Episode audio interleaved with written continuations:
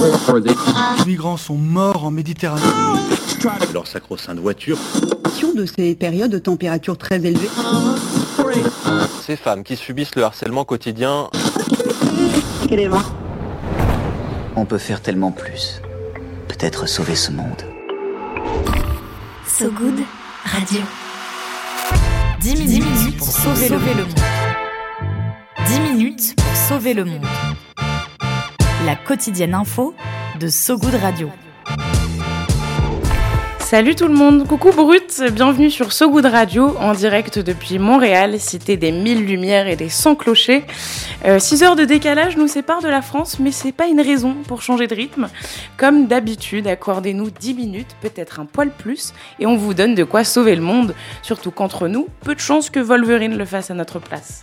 À la une aujourd'hui, notre troisième invité de ces 10 minutes spéciales Montréal, Nadine Marchand. Bonjour Nadine. Bonjour. Merci d'être avec nous. Ça me fait plaisir.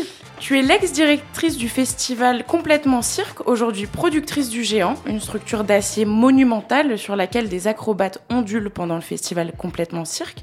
Ensemble, on va voir comment la culture est devenue l'un des premiers architectes de Montréal. On parlera aussi du retour du mammifère le plus menacé du Canada et d'une entreprise pétrolière qui donne de l'air au fond marin.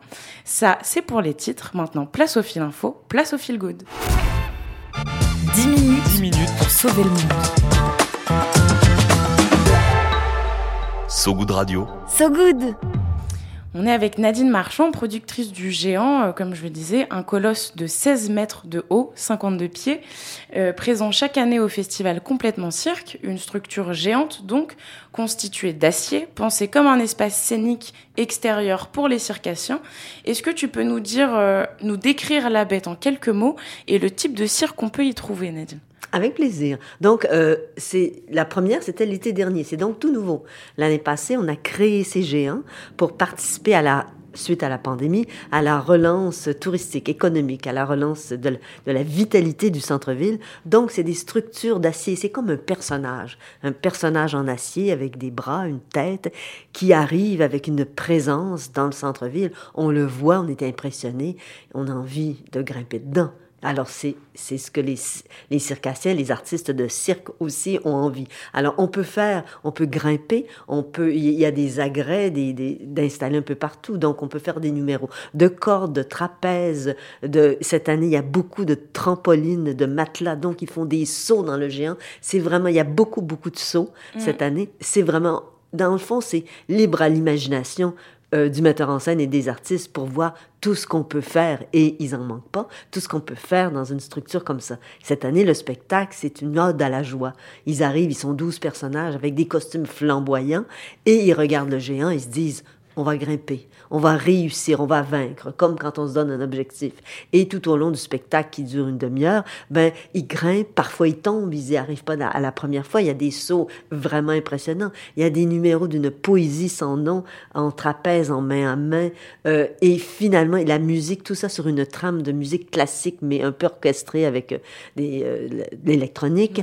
Alors, et on voit ces, ces, ces douze acrobates qui sont aussi positionnés dans le géant. Cette année, c'est la deuxième année dont ils connaissent davantage. Mm. Et à la fin, victoire ils triomphent, ils se rendent jusqu'à la tête. On a eu l'occasion, nous, de voir un tout petit peu euh, quelques répétitions parce qu'on n'est pas très loin du, géant et ça promet, on a hâte de découvrir la première. Euh, c'est toujours au centre de la ville que le géant se trouve. L'année dernière, il y en avait trois. Cette année, vous vous êtes concentré sur un principal, sur l'esplanade Place Ville-Marie, mhm. comme euh, je le disais, celui qui est en face de l'endroit où on loge. J'imagine que ces spectacles en extérieur gratuits et, et acrobatiques irriguent, comme tu l'as dit, revitalisent le centre-ville. Pourquoi c'est important d'avoir une partie du festival dehors gratuite et une autre en intérieur payante? Mais parce, pour représenter l'éventail le plus large du cirque, euh, il faut préciser que ça contribue aussi, le festival, à confirmer que Montréal est bien la capitale internationale des arts du cirque. Alors, en salle, on a des spectacles qui sont conçus pour, pour des salles de spectacle ou des salles de grande envergure ou des petites salles plus intimes dépendant des mhm. spectacles. Mais la programmation extérieure, ben, évidemment, ça permet d'autres types de spectacles, mais ça permet aussi beaucoup de rejoindre un public beaucoup plus large, de faire connaître le cirque. Il y a encore des gens qui ne connaissent pas. Et en étant, on a différents pôles dans la ville. On est à la qui est, qui est le maître d'œuvre avec sa salle circulaire formidable, mais qui est au nord de la ville. Et en étant au centre-ville, alors là, on est présent, on est présent dans le centre. On a, il y a vraiment un focus pour que les gens, les touristes, les visiteurs, les résidents euh, voient, prennent part et à ce côté festif aussi. C'est la fête. On arrive, on vient voir le géant, on mange avant et on est happé par ce spectacle. Ou alors on se promène euh, sur la rue Saint-Denis ou ailleurs et où la, la, le, côté urbain est complètement transformé mm. par la présence des artistes et des spectacles. Alors c'est vraiment pour être présent, pour aller parler aux gens, pour aller à la rencontre du public. Ça le rend accessible, ça rend le cirque accessible. Oui, tout à fait. Puis le fait de dispatcher aussi différents événements, ça décentralise. C'est pas que non plus euh, dans le centre. Enfin, il y a un petit, quand on en parlait tout à l'heure à, la Tohu, il y a aussi un petit géant, mais qui n'est pas euh, l'objet principal des festivités. Mais ça permet aussi à chacun, peu importe où il se trouve sur Montréal, de pouvoir euh, soit retourner dans le centre, soit se balader un peu partout. Exactement. C'est top. Euh, la programmation extérieure de Complètement Cirque cette année, elle est complètement folle. Mmh. Au total, il y a neuf quartiers de Montréal qui présentent des spectacles en plein air cette année. Il y a aussi la rue Saint-Denis, comme tu le disais, qui se transforme, qui devient la rue euh, ça, ça, devient un véritable chapiteau à ciel ouvert. La rue complètement cirque, justement, pour le festival, euh, transformée en scène, grandeur mm. euh, géante. Il y a le gardien du temps aussi au jardin Gamelin, mm. avec une horloge géante aussi, mm. envahie d'acrobates. Toi qui travailles sur le festival depuis sa première édition en 2010, euh, Nadine, est-ce que tu peux nous dire comment le paysage urbain, il se transforme chaque année, entre les toits, les balcons Et est-ce que aussi tu as eu l'occasion de voir un avant-après pandémie? C'est une large question. C'est une grosse question. Bon, première, comment le paysage se transforme, mais dès la première année, parce que moi j'étais engagée pour le mettre sur pied, pour le créer, euh, dans la programmation extérieure, on a voulu occuper l'espace urbain de façon organique, s'intégrer à l'architecture, au côté urbain. On voulait pas mettre une scène puis faire un spectacle. Mm. On voulait plutôt trouver des moyens sur les toits, dans les escaliers, s'intégrer. Et c'est ça qui a fait des images et des moments absolument magiques, ou un fil de fer entre deux balcons, des acrobates, des jongleurs euh, qui, qui jonglent d'un balcon à l'autre, mais des affaires complètement folles. Et on a aussi, là, on a un truc qui s'appelle le Cirque qui envahit un espace, un parc. Alors là aussi, c'est tout à fait organique. Il y a des spectacles dans les arbres, on est surpris, on les voit partout. À la place d'une Marie avec le géant, on est là, il devant la montagne, sur cette esplanade formidable. Alors, on transforme tout d'un coup. Les gens voient qu'il y a une intégration du cirque et la, le côté urbain devient mm. plus vivant, plus dynamique, surprenant, c'est sûr, évidemment, très, très surprenant. Oui, bon, avant pandémie, euh, on faisait ça déjà. Alors, euh, pandémie, on a ralenti, on a fait du numérique, euh, et puis là, on revient en force avec encore plus d'idées. Et L'après-pandémie, ça a été la naissance des géants qui sont arrivés pour apporter, dans le fond, faire grandir le festival. Le festival avait déjà une, très bonne ampleur, bonne envergure, mais avec les géants, il a pris vraiment une, dimension, ouais, ouais, d'une coche. Il a pris une dimension vraiment formidable euh, qui, qui, qui irrigue la ville, qui vraiment... Et c'est cet événement-là se veut un événement phare du tourisme de, de l'été montréalais. Merci beaucoup pour ces précisions, Nadine.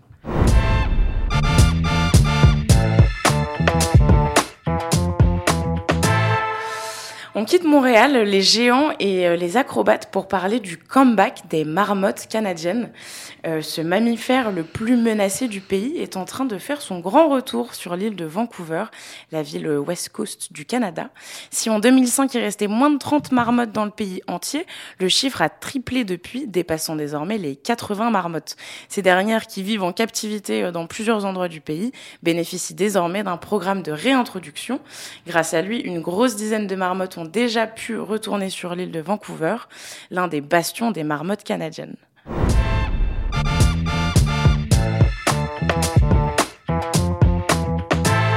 Et on termine au nord de Montréal, à l'est des côtes canadiennes.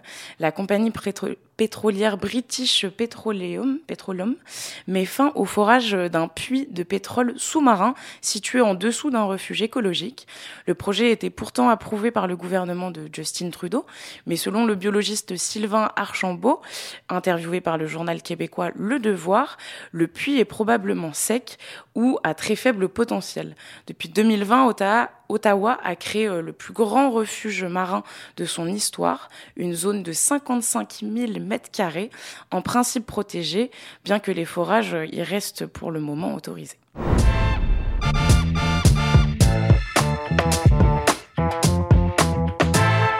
On est toujours en direct sur Brut. Voilà pour l'actu du jour. Mais restez avec nous. Il nous reste encore un petit peu, une petite poignée de, minutes pour tenter de sauver le monde. L'appel du good. Allô Allô ah Allô L'appel du good.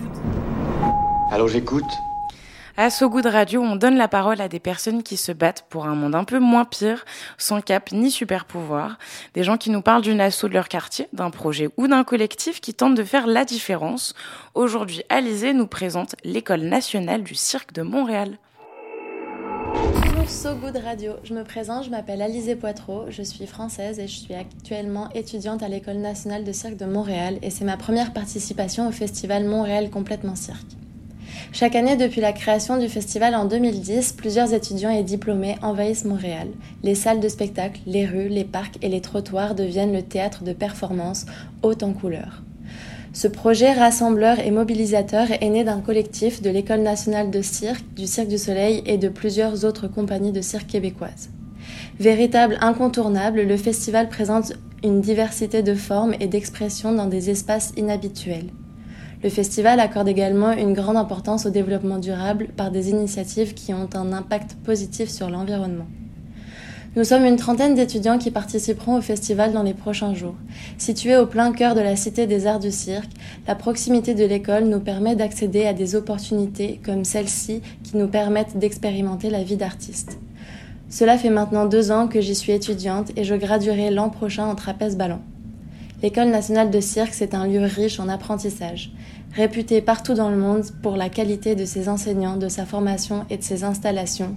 C'est une école qui me permet d'acquérir toutes les compétences afin d'atteindre mon rêve de devenir circassienne.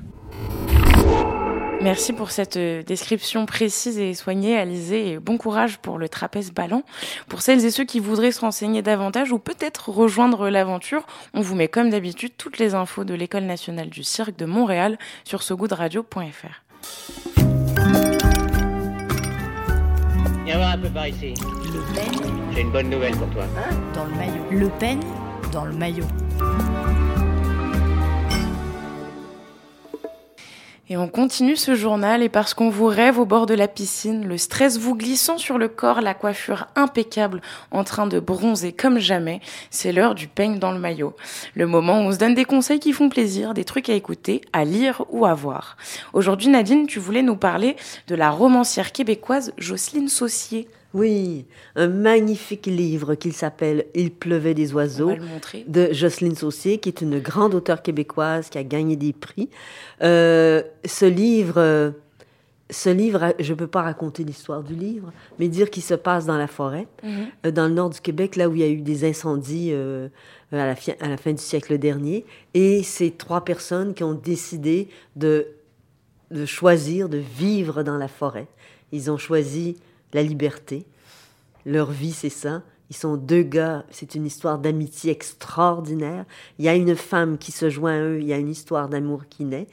Et j'en parle, j'ai des frissons, parce que eux aussi, donc ils ont choisi leur vie, ils ont choisi leur mort aussi, parce qu'il y a un pacte de, de, de, de, mort, de vie et de mort.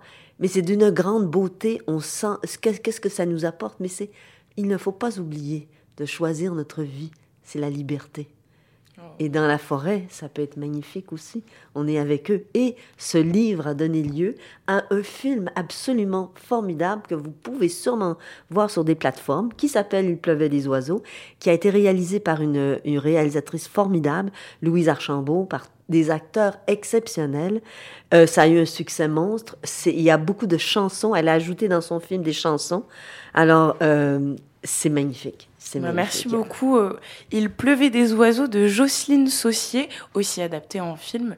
Euh, n'hésitez pas. Et le, le, bouquin est aux éditions XYZ. La météo de Sogoud Radio. La météo de Sogoud Radio. Les températures sont en hausse. Hier, la journée la plus chaude a été enregistrée à l'échelle planétaire, un record qui n'avait pas été dépassé depuis 2016. C'est la fin de cette tranche info. Merci à vous qui nous écoutez en direct et à vous qui nous écouterez euh, dans le futur euh, sur, euh, en podcast sur notre site sogoodradio.fr et sur toutes les plateformes d'écoute. Retrouvez aussi certains de nos sujets plus approfondis sur notre page sogoodradio.fr. N'hésitez pas à nous envoyer des mots doux sur les réseaux si cette édition vous a plu. Ça fait toujours du bien et puis ça peut nous aider. Aujourd'hui, on se quitte avec une musique choisie par notre invité. Nadine, tu peux nous la présenter très rapidement? Oui, c'est un chanteur absolument formidable, Tire le coyote. La chanson s'appelle Le ciel est back order. C'est d'une grande beauté, ça arrache l'âme et les larmes. C'est triste mais c'est beau. Il a écrit pour son ami tétraplégique qui était deux fois à l'hôpital pour des cancers. C'est une chanson qu'on n'oublie pas. Merci beaucoup Nadine. Euh, tout de suite, le ciel est back order de Benoît Pinette alias Tire le Coyote. À très vite sur ce goût de radio. Salut Nadine. Salut Brut. Salut.